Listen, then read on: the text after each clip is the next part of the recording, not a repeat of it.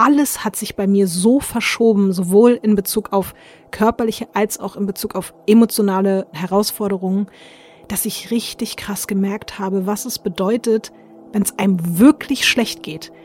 Wie krass es darauf ankommt, dass man einfach sich darauf besinnt, was man zu tun hat, damit es einem besser geht und nicht sich darauf zu konzentrieren, warum es einem schlecht geht, nicht sich auf die Schmerzen zu konzentrieren, nicht sich auf die Angst zu konzentrieren, weil du wirklich immer tiefer da reingehst. Du kannst die Grundsituation mit deinen Gedanken nicht beeinflussen, aber du kannst eben so doll beeinflussen, wie du damit umgehst. Und ich dachte früher immer, das sind so Mental Health Coaches, die einen nerven mit positiv denken und dann wird alles wieder gut. Und ich dachte mir so, ja, genau, ist Quatsch. Das macht dich nicht wieder gesund. Und das ist ja auch so. Es macht einen nicht wieder gesund, aber es beeinflusst so doll, wie man damit umgeht. Das ist Visavi, erfolgreiche Podcasterin, Autorin und Musikjournalistin. Seit Ende 2021 leidet sie nach einer Corona-Infektion an Long oder genauer gesagt Post-Covid. Vorher topfit bestimmen Visavis Leben jetzt Diabetes und lebensgefährdende Herzprobleme. Lange Aufenthalte in Krankenhäusern, endlose Besuche in Arztpraxen, ewiges Warten auf mögliche Diagnosen und Angst. Fighting Long Covid ist ein Bremen 4 Podcast für die ARD Audiothek, in dem Visavi von ihrer gesundheitlichen Achterbahnfahrt erzählt. Ich bin Marlin Komper, Moderatorin und Redakteurin und höre wie ihr vor allem zu. Hallo Lotti. Hallo, hallo, hallo. Das ist unsere letzte Folge, ne? Mhm. Eigentlich müssen wir ja für diese letzte Folge fast eine Warnung aussprechen, denn die Story hat, stand jetzt, kein Happy End, genauer gesagt, eigentlich gar kein Ende bisher für dich, ne? Das ist quasi ein Cold Case, wenn wir das jetzt hier im mhm. True Crime Bereich sehen würden. Obwohl nicht ganz cold, weil ich bin ja immer noch dabei zu ermitteln. Aber es gibt noch keinen Täter und es gibt noch keine Verurteilung und es gibt ja leider in Bezug auf mich noch keine kompletten Erklärungen, noch keine Hilfe, noch keine richtige Behandlung. Und deswegen ist es vielleicht ein bisschen unbefriedigend, aber es gibt zumindest Ansätze und es gibt dann auch noch mal so ein bisschen, ja, also das, was die letzten Monate halt irgendwie passiert ist, kann ich sagen, ist eigentlich wirklich, also ohne jetzt zu viel zu spoilern, aber war dann noch mal noch mal krasser, als ich es mir irgendwie hätte in diesem Jahr davor irgendwie vorstellen können, dass das passiert. Darüber wollen wir heute sprechen, auch über die Dinge, die dir Kraft und Hoffnung gegeben haben und weiterhin geben. Erst aber beamen wir uns quasi wieder an den Zeitpunkt zurück, wo wir letztes Mal stehen geblieben sind, in den November 2022. Ja, die letzten Tage hat sich die ganze gesundheitliche Situation weiter zugespitzt. Ich habe ähm, ja jetzt leider erfahren, dass mein Herz die ersten richtig offensichtlichen Schäden zeigt und anscheinend ähm, ist diese Herzmuskelentzündung, von der man ja dachte, dass sie quasi so vom Virus ausgelöst wurde und sich dann irgendwann wieder erholt, befürchtet man, dass das Virus eine Art auch dort Autoimmunreaktionen in Gang gesetzt hat. Das heißt, dass mein Herz oder beziehungsweise mein Körper weiter die ganze Zeit das Herz angreift und dort Herzmuskelzellen zerstört. Und ja, es ist unfassbar beschissen. Meine Blutwerte haben sich wieder extrem verschlechtert, auch mein Allgemeinzustand. Und ich habe jetzt erstmal auch komplettes Verbot. Ich darf noch nicht mal mehr spazieren gehen. Ich soll versuchen, meine Treppen so selten wie es geht zu steigen. Keine körperliche oder emotionale Belastung, kein Stress. Hm. Letztes Mal hattest du in einer der letzten Folgen hast du sogar noch gesagt, dass du durchaus mal runtergehst zum Briefkasten, die fünf Stockwerke. Das heißt aber, du bist an einem bisschen besseren Punkt gerade als da, oder? Ja, ja, ja, mhm. auf jeden Fall. Also zu diesem Zeitpunkt ist man wirklich davon ausgegangen, dass ich eben eine Art chronische Covid-Myokarditis habe, die eben bei starker Belastung, und es ist, es ist für mich so schrecklich, das überhaupt auszusprechen, aber zu einem Herzstillstand führen kann. Gerade weil das ja schon seit einem Jahr die ganze Zeit einfach vonstatten gegangen ist und ich hätte eigentlich in diesem Zustand im Krankenhaus sein müssen, aber ich habe mich dagegen entschieden, weil ich Angst hatte, wiederum mich dort mit Covid anzustecken. Und das war einfach nur so eine Übergangsphase, in der ich dann wirklich 24-7 zu Hause in meinem Bett mhm. lag. Und zwar genau da, wo ich ja auch schon eben eine erste Covid-Quarantäne durchgehalten habe. Und es hat sich für mich angefühlt, als wenn sich wirklich alles einfach wiederholt. Und das war, glaube ich, das war das Schlimmste an November und Dezember 22, weil ich gemerkt habe, es ist ein Jahr später, genau ein Jahr und ich bin keinen Schritt weitergekommen, sogar eher noch viel schlechter. Ich liege hier, ich kann nicht mal mehr alleine irgendwie rausgehen. Ich kann gar nichts mehr machen, weil ich Angst habe, dass ich jeden Moment irgendwie tot umfallen mhm. könnte. Das war, das war ganz, ganz, ganz, ganz schlimm. Also diese Wochen waren wirklich neben diesen Wochen, als es losging, die schlimmsten meines Lebens. Nochmal, um den Begriff zu klären, chronische Myokarditis ist für die Leute, die den Podcast ja die ganze Zeit verfolgt haben, wissen, es ist eine chronische Herzmuskelentzündung, ne? Mhm, mhm. Und um jetzt aber mal schon mal so ein bisschen vorwegzunehmen, das Absurde war, ein paar Wochen später hat man mir gesagt, okay, wir können das nicht nachweisen. Es ist anscheinend doch keine chronische Myokarditis, keine chronische Herzmuskelentzündung. Ah. Zumindest sieht sie im MRT ganz anders aus. Und ich habe viele Stories auch damals über meine ganze MRT-Problematik gemacht. Mich da überhaupt reinzubegeben, ist schon immer ganz krass. Also Herz-MRT bedeutet nämlich auch, dass man da wirklich 75 Minuten teilweise drin liegt, währenddessen Kontrastmittel gespritzt bekommt, so angeschnallt ist, so ein riesen Panzer auf der Brust hat. Und es ist einfach nur richtige Hölle. Aber ich habe das gemacht, weil das eigentlich uns sagen sollte, wie schwer ist mein Herz sichtbar betroffen und was passiert als nächstes. Es stand im Raum dann Herzbiopsie, also Gewebe entnehmen vom Herzen und so weiter. Und dann war aber plötzlich das MRT durch und es war so, äh, man sieht diese Myokarditis nicht, aber alles spricht dafür. Also meine mhm. Blutwerte sprechen dafür, meine Symptome, alles spricht dafür. Also da meinte der Kardiologe zu mir, er saß da in einer großen Runde mit, keine Ahnung, 20, 30 Fachärztinnen und Ärzten, die alle irgendwie in dem Bereich versiert sind und die haben alle gesagt, sie sind richtig ratlos, weil eigentlich müsste man es sehen, aber man sieht es nicht im MRT. Und das hat auch für mich an diesem Punkt einerseits natürlich totale Erleichterung dann bedeutet, weil ich dachte, okay, krass, es mhm. ist doch nicht so weit und es, weil vorher stand ja im Raum, wenn es wirklich so wäre, dann muss man darüber nachdenken, ob ich langfristig gesehen eine Herztransplantation brauche. Solche Sachen standen im Raum. Und plötzlich hieß es, aber man sieht es nicht. Und nur wenige Wochen danach kam eine neue Studie raus, in der wiederum ganz deutlich darauf hingewiesen wurde, dass man eine spezielle Form von einer Covid-Herzmuskelentzündung nicht normal bildgebend im MRT so sehen kann. Mhm. Und das bedeutet aber, dass bis jetzt, bis heute auch eben noch mal ein paar Monate später, wir, was das Thema betrifft, nicht wissen, ob es jetzt eine chronische Myokarditis ist, die sich einfach ganz anders zeigt und die sich eben nicht klassisch äußert oder ob es sie nicht ist. Eine klassische chronische Herzmuskelentzündung ist es anscheinend nicht, weil sonst würde man sie dort im MRT sehen. Aber alles spricht dafür.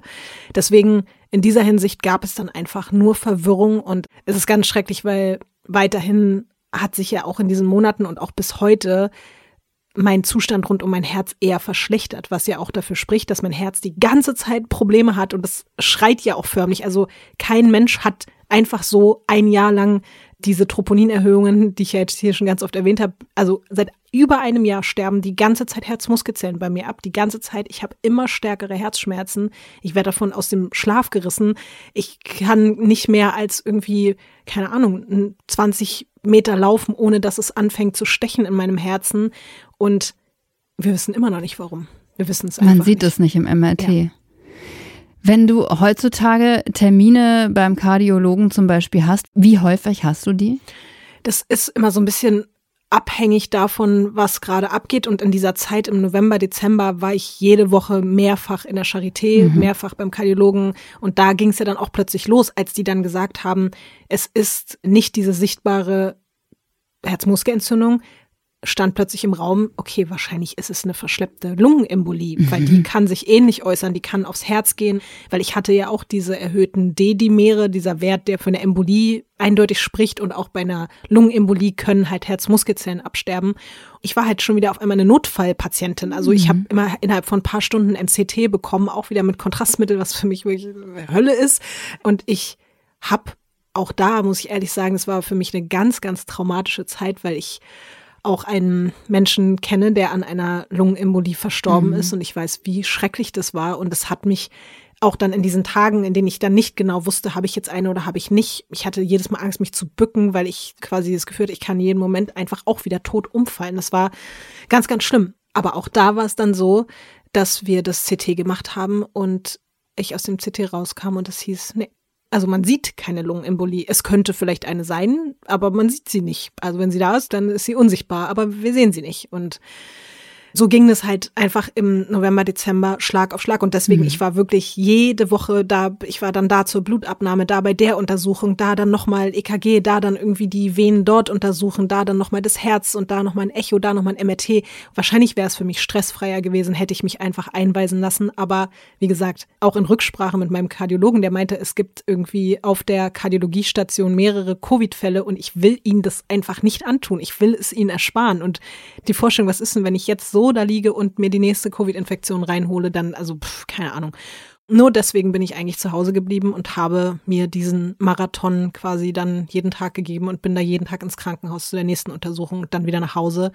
Und ansonsten hat mein Leben dann eben wirklich nur noch 24-7 daraus bestanden, zu liegen, an die Decke zu gucken und Trash-TV zu schauen.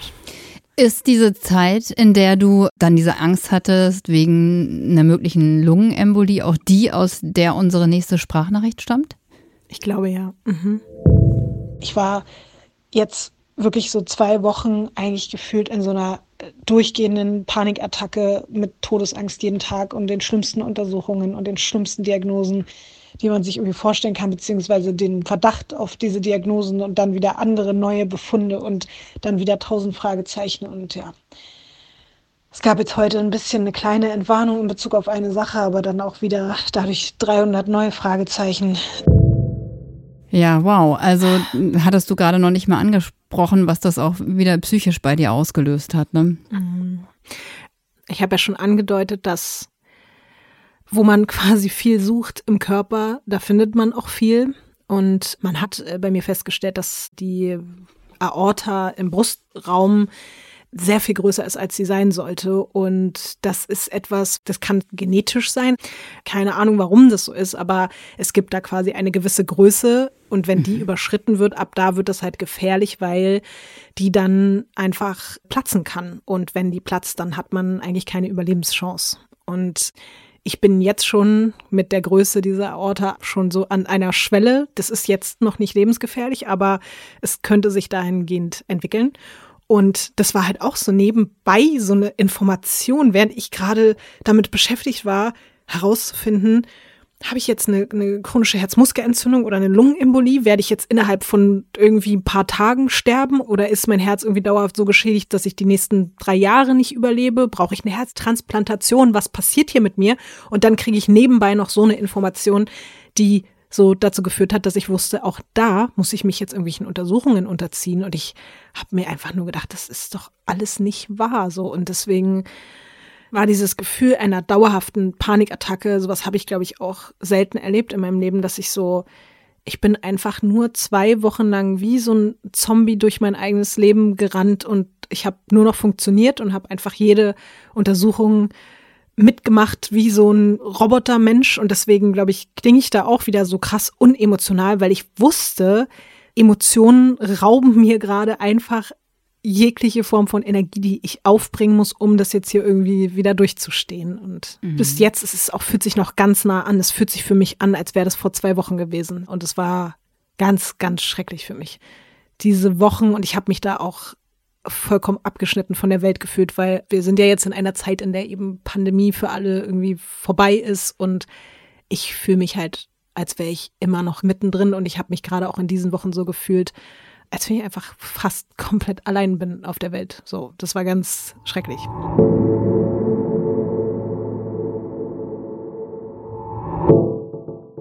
Wo wir gerade quasi nochmal alles aufgeführt haben, was die gesundheitlichen Probleme bei dir waren und auch sind.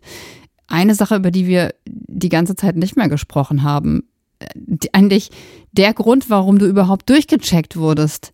Deine mhm. Bandscheibe, die wegen des krassen Schüttelfrosts während der Corona-Infektion oder Erkrankung rausgesprungen ist, wegen der du notoperiert werden solltest, wobei man dann in den Check-ups davor eben festgestellt hat, dass deine Blutwerte nicht okay sind, dass du Diabetes hast. Ja. Was ist aus dieser Bandscheibe denn mittlerweile eigentlich geworden?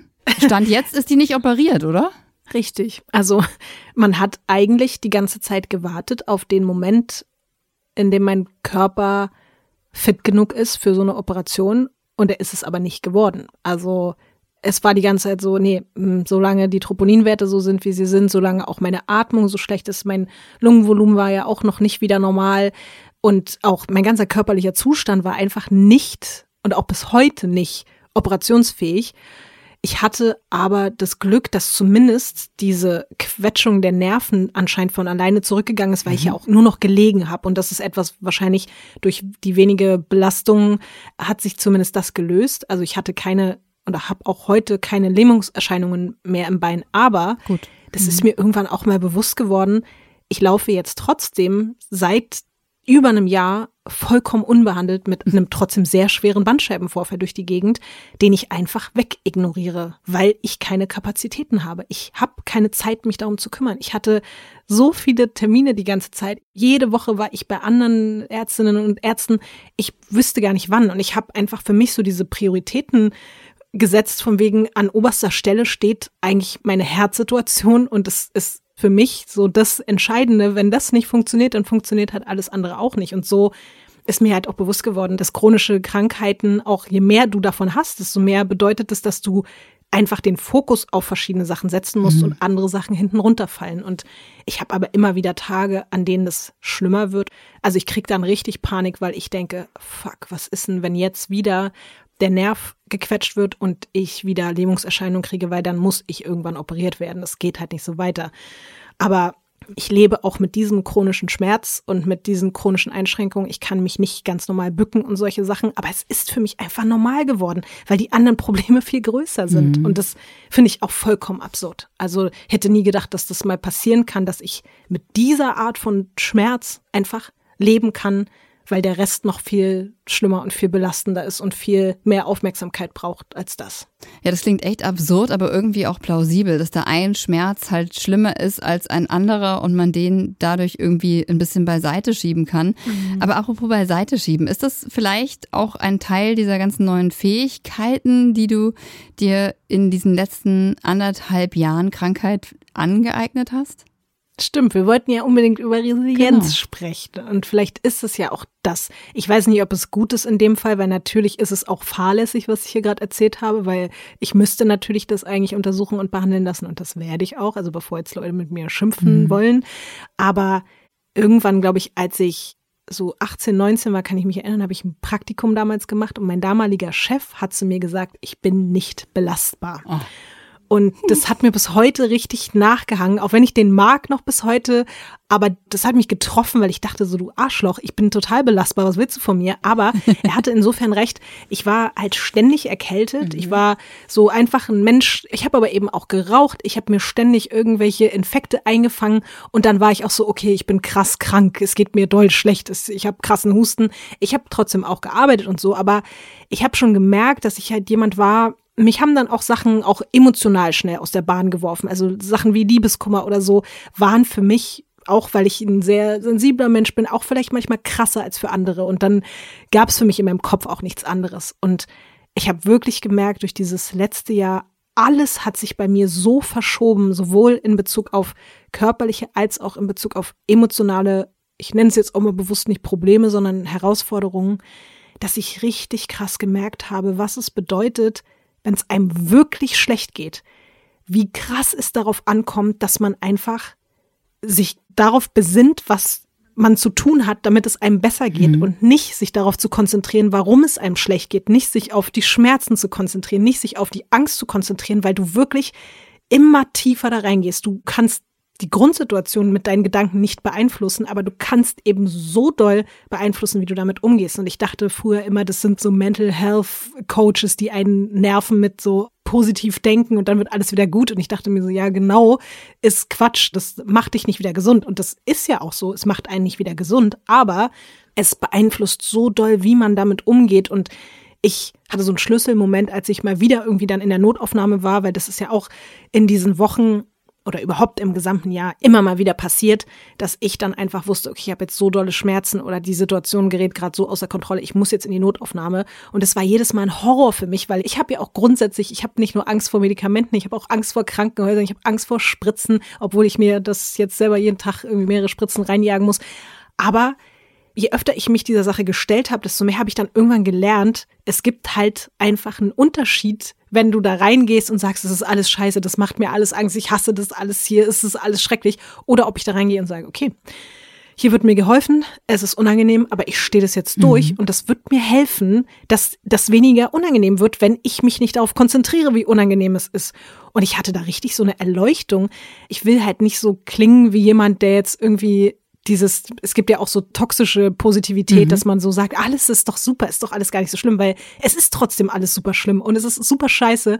Aber es gab eben diesen Moment, wo ich im Krankenhaus einfach komplett ruhig geblieben bin in dieser Notaufnahmesituation mit meinem Herzen und dann wird man da irgendwelche Kabel gehangen und dann wird da wieder Blut abgenommen, da kriegst du irgendwelche Kanülen rein, dann musst, wirst du da reingeschoben und in die Röhre und ich war die ganze Zeit so, ja, mir wird jetzt hier geholfen und ich stehe das durch. Ich mhm. stehe das durch, genauso wie ich das das letzte Jahr auch alles andere durchgestanden habe und ich krieg das hin.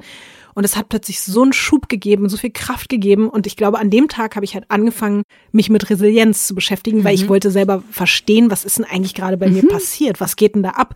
Und ich glaube, dass ich sozusagen, ohne es zu wissen, unfreiwilligerweise ein einjähriges Resilienztraining absolviert habe in dieser ganzen wahnsinnigen, schrecklichen Situation und mit jedem weiteren Schlag, mit jeder weiteren Diagnose, mit jeder weiteren schmerzhaften und schlaflosen Nacht und einfach mit diesem ganzen Schrecken habe ich, glaube ich, ein Stück weit mehr verstanden, dass ich die wenige Kraft, die ich habe, jetzt einfach darin investiere, irgendwie optimistisch zu bleiben, mich einfach nur konstruktiv damit auseinanderzusetzen, was kann ich die schon quasi die Kontrolle in ganz vielen Hinsichten verloren hat, weil ich kann nicht kontrollieren, welche Krankheiten gerade in mir entstehen oder welche entstanden sind, aber ich kann kontrollieren, wie ich damit umgehe. Und somit habe ich, glaube ich, ein Stück weit mir dann einfach Kontrolle über die Situation zurückgeholt. Mhm. Es ist ganz schwer zu erklären, weil es irgendwie so abstrakt ja. klingt. Es ist ein Prozess gewesen, den du quasi gar nicht gemerkt hast über die Zeit. Ja. Und würdest du dir ja. heute wünschen, dass ein Jahr zurückblickend du über diese Fähigkeiten schon verfügt hättest? Ich glaube nicht. Ich glaube, ich musste all das erleben, um überhaupt an den Punkt zu kommen, an dem ich jetzt bin. Weil vor einem Jahr war das das Schrecklichste, was ich so eben gesundheitlich, körperlich in Bezug auf mich selbst erlebt habe. Und es hat sich so schrecklich angefühlt, dass ich dachte, es kann nicht schlimmer kommen. Aber mit den Monaten und auch mit den ganzen Rückschlägen habe ich ja gemerkt, doch, es kann immer wieder schlimmer kommen und es kann vor allen Dingen einfach nicht aufhören. Und ich musste aber das erstmal begreifen, dass es, also es geht ja auch nicht nur darum, so, dass es immer noch schlimmer kommen kann, sondern dass man, ich glaube, man braucht diese Art von Training, um diese Belastungsgrenze zu verschieben, immer weiter nach oben beziehungsweise nach unten. Und ich glaube auch, dass ich vorher auch schon relativ so schmerztolerant war, vielleicht sogar auch im Gegensatz zu anderen Menschen, aber dass ich trotzdem dazu geneigt habe zu sagen, oh, ich habe jetzt Schmerzen, das finde ich schon scheiße, oh, ich habe jetzt einen Bandscheibenvorfall, das ist schon kacke und nervig und das versaut mir gerade den Tag. Und jetzt habe ich einfach gelernt und das hätte ich vorher, glaube ich, nicht lernen können. Das hätte man mir in der Theorie erklären können, aber ich habe es nur durch die Praxis gecheckt, dass wenn du aber noch Diabetes Typ 1 dazu hast und wenn du dann auch noch Herzprobleme dazu hast und wenn du dann noch, keine Ahnung, eine Fettstoffwechselstörung dazu bekommst und noch fünf andere Sachen, dann ist der Bandscheibenvorfall erstens nicht mehr das Schlimmste und zweitens ist es auch vollkommen destruktiv, nur die ganze Zeit zu sagen, wie schlimm der Bandscheibenvorfall ist und wie mhm. schlimm alles andere ist. Und ich habe das erst begriffen auf die schmerzhafte, unangenehme Art und Weise, aber ich bin jetzt gerade super dankbar dafür, was ja übrigens auch wirklich trotzdem nicht bedeutet, dass ich immer mal wieder Tage habe, an denen ich unfassbar traurig bin und an denen es mir extrem schlecht geht und ich einfach nur meinem alten Leben hinterher trauere und irgendwie auch ein Stück weit wütend bin aber ich glaube, vor allen Dingen in den richtigen und wichtigen Momenten halte ich jetzt einfach durch, wie zum Beispiel auch was diese MRT-Situation betrifft. Ich habe genau in einer Woche wieder das nächste MRT, wieder mit Kontrastmittel. Ich werde da wieder 75 Minuten drin liegen, wieder mit meiner irgendwie auf meinem Brustkorb mit schweren Gewichten und bei meinem ersten MRT 2021 im Dezember habe ich abgebrochen. Mhm. Ich habe es nicht geschafft, es durchzuhalten. Mhm. Ja, das ist eigentlich ein Sinnbild dafür. Ich habe mich dann von MRT zu MRT weiter durchgekämpft. Am Anfang mit Beruhigungsmitteln, um es zu schaffen.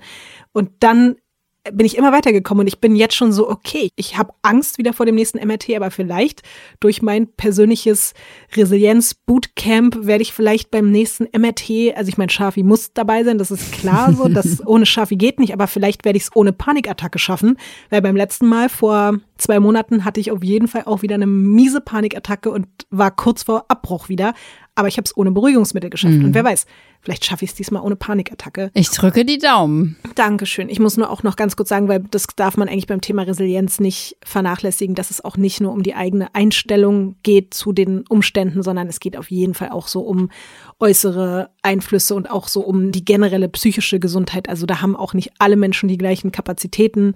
Das will ich nur vorweg sagen, weil das irgendwie auch unfair ist, so zu tun, als wenn einfach jeder Mensch das lernen könnte und auch, egal wie schwer deine Situation ist, es kann auch Menschen geben, die dadurch dann nicht resilienter werden, sondern die daran einfach zerbrechen, weil denen zum Beispiel auch das Umfeld fehlt, weil die keine Familie, keine Freunde, keinen Partner haben oder sonst was oder eben weil psychische Erkrankungen noch dazukommen, die das Ganze einfach erschweren. Und deswegen, ja, es ist nichts, was man einfach so sich herzaubern kann. Du hast dir aber auch irgendwann ja eine Therapeutin gesucht. Hat auch diese Therapie dir dann geholfen? Auf jeden Fall, definitiv. Mhm. Also auch weil es wichtig war, mit einer Person regelmäßig zu sprechen, die eben nicht in meinem direkten Umfeld ist, weil ich weiß natürlich auch, wenn ich mit Leon darüber spreche, wie schlecht es mir manchmal geht, dass ich ihn damit ja auch wieder weiter zusätzlich belaste, weil es ihm auch oft super schlecht geht mhm. mit meiner, mit unserer Situation. Und er ist ja auch direkt betroffen. Und genauso ist es bei meiner Familie, genauso ist es bei meinen Freunden. Und oft habe ich das Gefühl, dass viele Menschen in meinem Umfeld leider auch irgendwie verständlicherweise gar nicht mehr so richtig wissen, was sie sagen sollen oder wie sie damit umgehen sollen. Und meine Therapeutin ist natürlich, auch sie wirkt manchmal irgendwie betroffen auf eine Art. Und wenn ich ihr manchmal dann von irgendeiner Woche erzähle und das dann so Schlag auf Schlag geht, was wieder alles passiert ist, und dann ist sie auch manchmal so, oh Gott, also was, was sie alles irgendwie hier gerade so mitmachen müssen. Aber natürlich ist sie nicht persönlich davon betroffen und das Tolle ist auch, das ist eine Verhaltenstherapie. Also es geht nicht nur darum, darüber zu sprechen, sondern es geht auch ganz explizit darum, wie ich aktiv in Situationen zum Beispiel auch, in denen die Angst mich überkommt, auch wieder mit Kraft meiner Gedanken dagegen steuern kann. Und es geht auch viel darum zu verstehen, was überhaupt im Körper für Prozesse abgehen, was da vielleicht auch eben für chemische Dinge ablaufen mit Adrenalin und so weiter. Und deswegen, also mir hat das bis jetzt hier auch schon sehr, sehr doll geholfen und ich werde die Therapie auch so oder so weitermachen. Und ich glaube, das war ein ganz wichtiger Punkt. Hm. Also ist das auch was, was du Menschen, die entweder chronische Erkrankungen haben, mit denen sie kämpfen, oder auch so, sagen wir mal, die entweder unter Long- oder Post-Covid leiden oder erste Anzeichen auch davon haben. Ist das was, wo du grundsätzlich sagen würdest, such dir Hilfe, auch professionelle? Auf jeden Fall. Also auch eben nicht nur im körperlichen Sinne, sondern eben wirklich im mentalen Sinne Hilfe und Unterstützung, weil das ist ja gerade am Anfang einfach ein totaler Schock zu spüren, dass plötzlich alles anders ist als vorher. Und so war das ja bei mir auch, begreifen zu müssen, dein Körper und auch dein Geist sind nicht mehr die, die sie vorher waren. Und du hast dich darauf immer verlassen, dass es so ist. Und man ist plötzlich nicht mehr in der Lage, sein Leben so zu leben, wie das immer war. Und teilweise ist man ja auch nicht mal mehr in der Lage, in irgendeiner Form am sozialen Leben teilzunehmen. Mhm. Und bei manchen Menschen ist es ja wirklich so schlimm, dass die eben teilweise nicht nur wie ich ein paar Wochen dann ans Bett gefesselt sind, sondern es gibt Menschen auch, die durch Long-Covid MECFS bekommen. Mhm. Chronische Fatigue, genau. Genau, und dann gar nicht mehr irgendwie das Schlafzimmer verlassen können, sich mit niemandem mehr treffen können. Teilweise sind diese Menschen aber auch, schlimmerweise, wenn ich gerade drüber nachdenke, ja noch nicht mal mehr in der Lage zu kommunizieren. Also für manche fällt sogar vielleicht eine Therapie weg, weil es zu anstrengend für sie ist, mhm. mit einem anderen Menschen zu kommunizieren. Aber für Leute, die dazu in der Lage sind, ich kann das ganz extrem empfehlen, weil bei mir hat auch die ganze Zeit total, und das spielt auch bis heute eine große Rolle, dieser Schmerz darüber zu verstehen, dass man einfach einen ganz großen, wichtigen Teil von sich selbst verloren hat, nämlich die Gesundheit und die Freiheit, einfach so leben zu können, wie man das gerne möchte. Das macht ganz, ganz viel mit einem. Das ist ein riesengroßer Verlust und eine riesengroße Trauer, die man erstmal verarbeiten muss. Das fühlt sich einfach wirklich an, als hätte man vielleicht auch einen geliebten Menschen verloren. Man hat sich selbst einfach ein Stück weit verloren mhm. und dabei sich Hilfe zu suchen oder sich ja Unterstützung zu nehmen, ist, glaube ich, einfach das Schlauste und auch Heilsamste, was man machen kann. Und ja, deswegen, ich kann das nur empfehlen. Wie gehst du auch gerade aktuell mit diesem Maß an Isolation um? Also, weil wir haben ja darüber gesprochen, dass jetzt so seit November, Dezember du dich wieder extrem rausgenommen hast aus allen Dingen, die du dich vielleicht letzten Sommer getraut hast.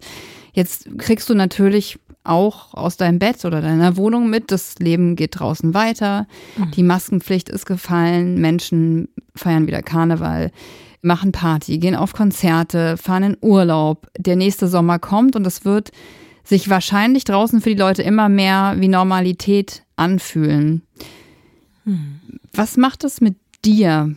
Ist es auch jetzt an einem Punkt, wo du sagst, durch die Fähigkeit, resilient geworden zu sein, weißt du schon, dass du damit besser klarkommst als vorher? Oder, also ich kann mir das halt gar nicht vorstellen, wie das für dich ist, wie einsam du damit auch bist. Leider hört meine Resilienz an dem Punkt irgendwie auf, habe ich gerade gemerkt, als du es so zusammengefasst hast. Ja, weil die Resilienz bezieht sich dann wirklich, glaube ich, eher darauf, wie ich in meinen Extremsituationen eben damit umgehe und wie ich generell auch auf meine Situation gucke, weil ich zum Beispiel, darüber habe ich auch heute Nacht mit Leon lange gesprochen, dass ich nicht so ich gucke nicht so drauf und sage, oh, warum hat es mich getroffen? Oh, das ist ja so schrecklich und warum hat das Schicksal uns jetzt so bestraft? Weil das bringt mir ja gar nichts. Und das ist, glaube ich, auch etwas, was ich durch Resilienz gelernt habe. Ich muss aber sagen, in Bezug auf diesen Punkt, dass für alle anderen das Leben einfach weitergeht und für mich quasi sich das so anfühlt, als hätte die Pandemie begonnen, eben im Januar oder im Februar, März 2020.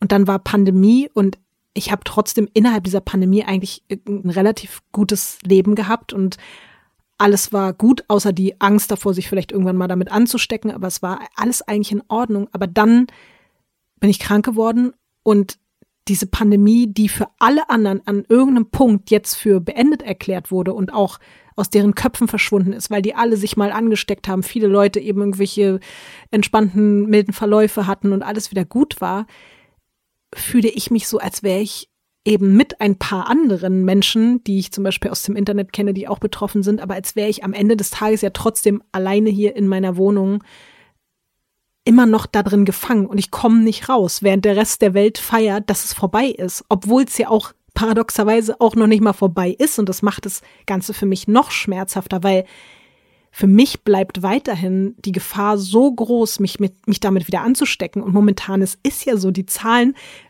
steigen und das kann man zum Beispiel anhand von Abwasseruntersuchungen und so sagen, was die Virenlast betrifft. Aber dadurch, dass sich niemand mehr testet, wird das nicht nachgewiesen.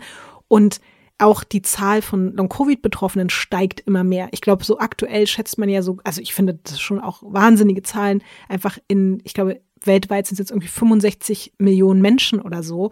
Und dass trotzdem alle so tun, als wäre es einfach vorbei, weil man keinen Bock mehr hat und weil mhm. man dann auch das Privileg hat, sagen zu können, man hat keinen Bock mehr darauf und es betrifft einen jetzt nicht mehr.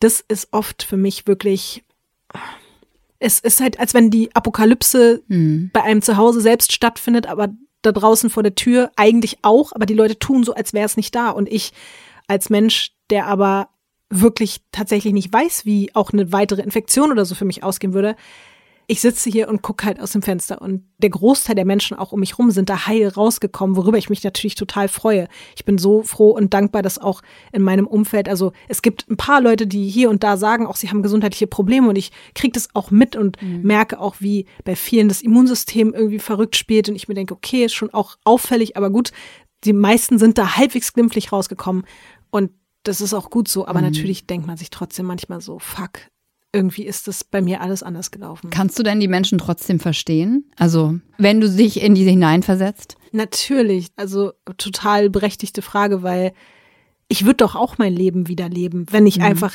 aus dieser Pandemie unbeschadet rausgekommen wäre, wenn ich einfach ein weiterhin gesunder Mensch gewesen wäre, der ich vorher auch war, dann würde ich mein Leben jetzt auch leben. Aber ich glaube schon, dass an der einen oder anderen Stelle vielleicht ich mir doch noch mal ein bisschen mehr Solidarität mhm. wünschen würde, weil ganz am Anfang der Pandemie war ja so, ja, sind ja nur alte und kranke Leute betroffen, wo man dann schon auch gesagt hat, Leute, Entschuldigung, aber alte und kranke Menschen haben vielleicht auch das Recht, gesund durch so eine Situation zu kommen. Also lasst uns mal ein bisschen auf die gucken. Dann wurde es ja irgendwann so, okay, das betrifft auch gesunde Menschen, das kann alle betreffen. Und jetzt gefühlt sind wir aber wieder an dem Punkt, an dem es heißt, na ja, so die paar Leute, die das vielleicht irgendwie äh, stärker erwischen kann und die dann halt sterben, dann sterben die halt egal. Mhm. Und ich denke mir dann auch immer, es muss doch auch für einen selbst der Anspruch sein, sich damit nicht fünfmal im Jahr anstecken zu wollen. Ich habe auch gestern dazu irgendwo einen Tweet oder so gesehen von jemandem, der geschrieben hat, so du kannst jung und fit sein, es kann alles gut sein, aber dann kann dich eine einzige Covid-Infektion für immer verändern und deine Gesundheit für immer zerstören. Und so war es bei mir mhm. und so kann und wird es auch bei anderen Menschen sein und so ist es auch bei anderen Menschen. Und deswegen ist es halt so, ich verstehe jeden Menschen, der einfach leben will und der keinen Bock mehr hat auf irgendwelche Maßnahmen. Und ich habe auch selber keinen Bock. Also es gab so viele unnötige Maßnahmen. Ich finde auch diese ganzen Lockdowns und so, darum geht's gar nicht. Und ich bin auch nicht für eine Impfpflicht oder irgendwas. Alles überhaupt gar nicht. Aber es gibt so ein paar Sachen, wo man jetzt einfach Geld in die Hand nehmen könnte und langfristig gesehen Menschen davor schützen könnte, sich immer und immer wieder mit der Scheiße anzustecken und andere Leute immer und immer wieder mit der Scheiße anzustecken. Zum Beispiel durch Luftfilter. Wenn man einfach sagt, okay, an allen Orten, wo sehr viele Menschen zusammenkommen, zum Beispiel in öffentlichen Verkehrsmitteln, aber auch in Supermärkten, in Freizeiteinrichtungen, baut man einfach Luftfilter ein. Genau. Das ist in anderen Ländern jetzt gerade auch schon gar keine Diskussion mehr. Also im asiatischen Raum, ich habe zum Beispiel neulich gelesen, in Japan wird es bald keine Taxen mehr geben, wo kein Luftfilter eingebaut ist. Weil man da natürlich auch so ein bisschen aus der Not heraus, aber auch schon viel, viel länger begriffen hat, dass saubere Luft Einatmen genauso wichtig ist wie sauberes Wasser zu trinken. Darüber machen wir uns ja auch Gedanken. Wir würden ja schmutziges Wasser auch nicht einfach so trinken, sondern wir filtern das vorher. Und genauso ist es auch mit der Luft. Aber diese Transferleistung fehlt hier noch so ein bisschen, weil man dieses Virus eben nicht so ernst nimmt und weil man sich nicht vorstellen kann und möchte, dass das schlimmer ist als eine Erkältung oder eine Grippe, wenn man es halt vielleicht selber noch nicht erlebt hat. Genauso finde ich, wäre es absolut sinnvoll und auch es müsste eigentlich selbstverständlich sein, dass in einer Pandemie, auch wenn sie jetzt gerade am Ausklingen ist und vielleicht nicht mehr ganz so akut ist, aber dass es weiterhin die Möglichkeit gibt, sich testen zu lassen und vor allen Dingen sich kostenlos testen zu lassen. Es ist so krass, wenn man gerade zum Beispiel in Berlin selbst einen PCR-Test machen will. Man muss nicht nur sehr, sehr viel Geld dafür bezahlen, sondern teilweise findet man noch nicht mal mehr irgendein Testzentrum, weil alle geschlossen haben. Hm. Und was ich halt auch mir einfach so krass wünschen würde, dass man die Entscheidung nochmal überdenkt, die Maskenpflicht in Krankenhäusern und Arztpraxen aufgehoben zu haben, weil das ist einfach wirklich der einzige Ort, an dem vulnerable Personen sein müssen. Ich habe mit so vielen Leuten geschrieben, die wirklich das Haus nicht mehr verlassen, die nicht einkaufen gehen, die nicht mehr mit der Bahn fahren, um sich zu schützen. Und das ist auch okay. Man hat es akzeptiert. Es geht mir ja auch ähnlich. Aber diese Orte, die können wir nicht meiden. Da müssen wir hin. Und ich spreche damit jetzt nicht das Personal an, sondern es geht mir vor allen Dingen um BesucherInnen, andere Patienten und Patientinnen von außen, die da mal für ein paar Stunden reingehen, für irgendeine Untersuchung oder da im Wartezimmer sitzen oder auch Begleitpersonen, dass nicht mal an solchen Orten so dieses Gefühl in einem hochkommt, okay, das ist hier ein Krankenhaus, das ist ein Ort für kranke Menschen.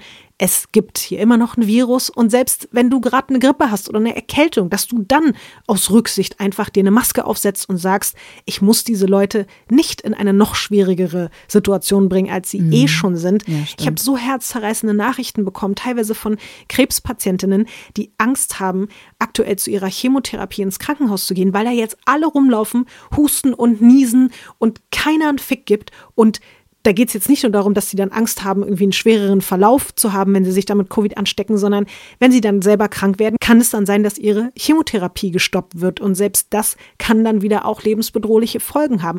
Oder auch Menschen, die gerade eine Organtransplantation hinter sich haben, immungeschwächte Menschen, Menschen mit Vorerkrankungen aller Art, die gehen dahin, um das, was von ihrer Gesundheit noch übrig ist, zu schützen. Und die müssen gerade Gefahr laufen, dass die da noch kränker wieder rauskommen. Und ich finde das einfach unverantwortlich. Und dass man einfach nur so ohne nachzudenken diese Maskenpflicht komplett gecancelt hat, ohne zu sagen, wir schaffen vielleicht zumindest gewisse Safe Spaces für diese Person, die dann auch freiwillig sagen können, ich begebe mich da rein.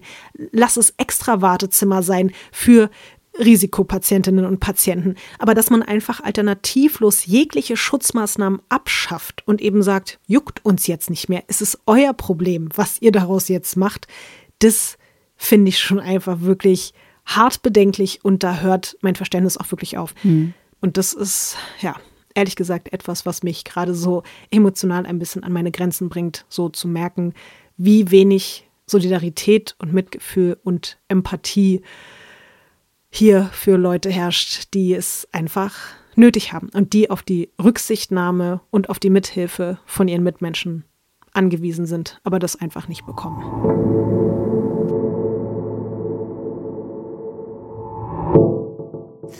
Was sind denn so für dich, für die kommende Zeit, die Dinge, die du dir wünschst? Also vielleicht in Sachen Forschung, aber auch für dein Leben.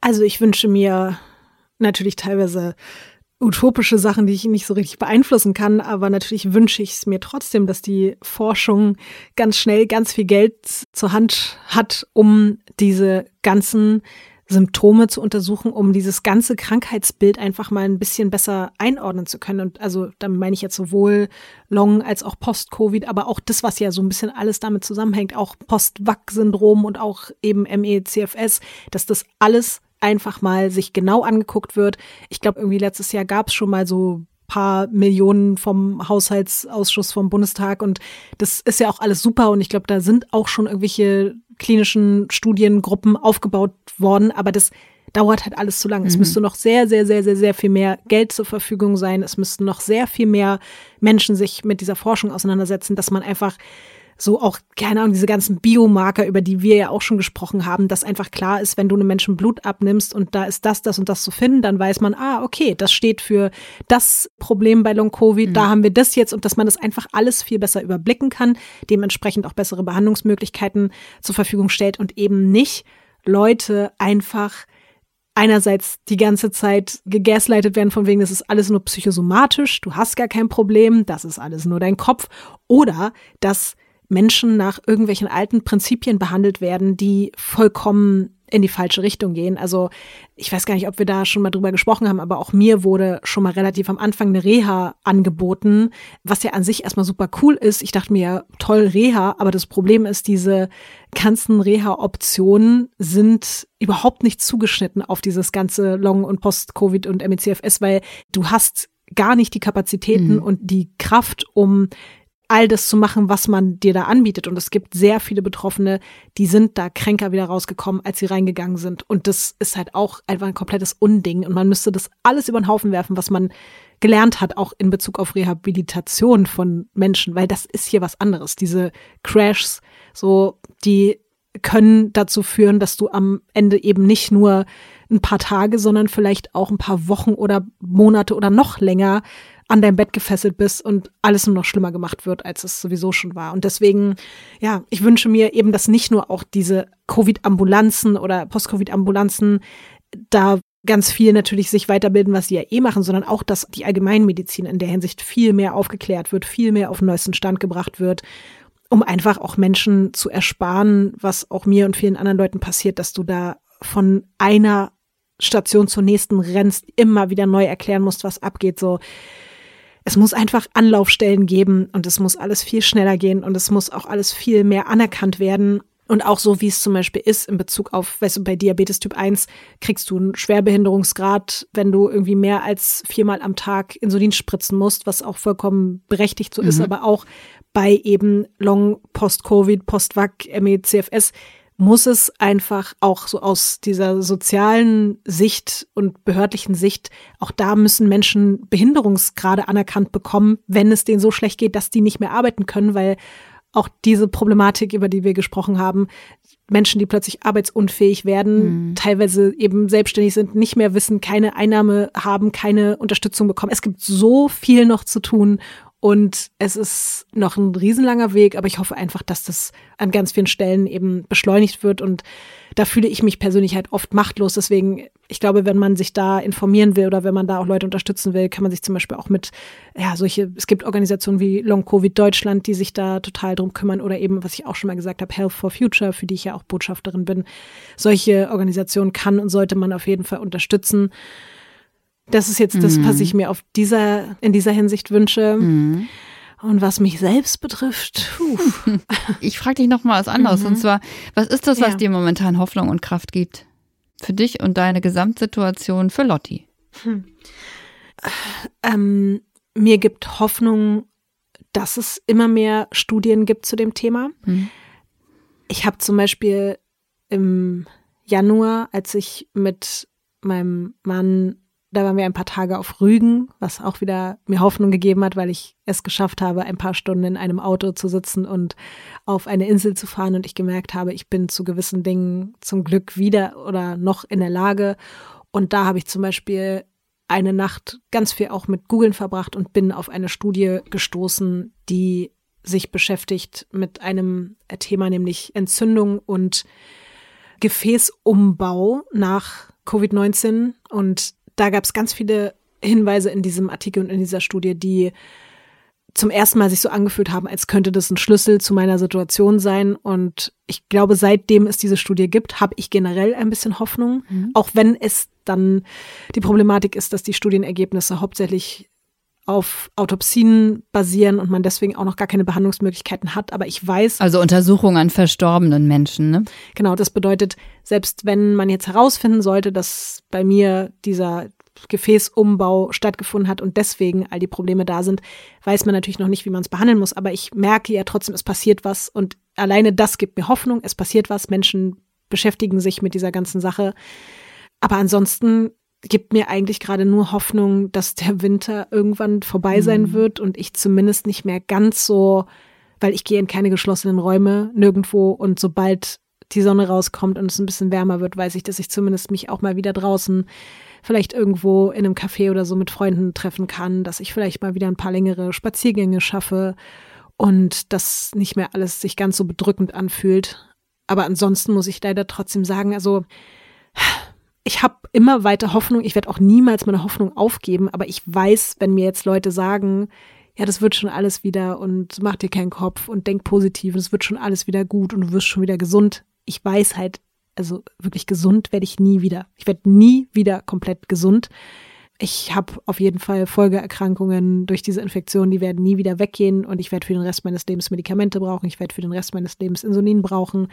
Das heißt, ich glaube, so meine Hoffnung, die ich vor einem Jahr hatte, dass irgendwann ich einfach wieder gesund bin, die ist halt gestorben. Die gibt's nicht mehr. Und jetzt gibt's nur noch die Hoffnung, dass ich trotzdem ein halbwegs langes und ein halbwegs unbeschwertes Leben führen kann und dass ich ganz schnell einfach nur herausfinde, was gerade weiterhin in meinem Körper so schief läuft, dass mein Herz so sehr darunter leidet, alles darunter leidet und diese Hoffnung werde ich natürlich auch nicht aufgeben, aber es ist zugegeben manchmal ein bisschen schwer. Und ich setze viel Hoffnung auf dieses MRT in einer Woche und auf neue Erkenntnisse dahingehend.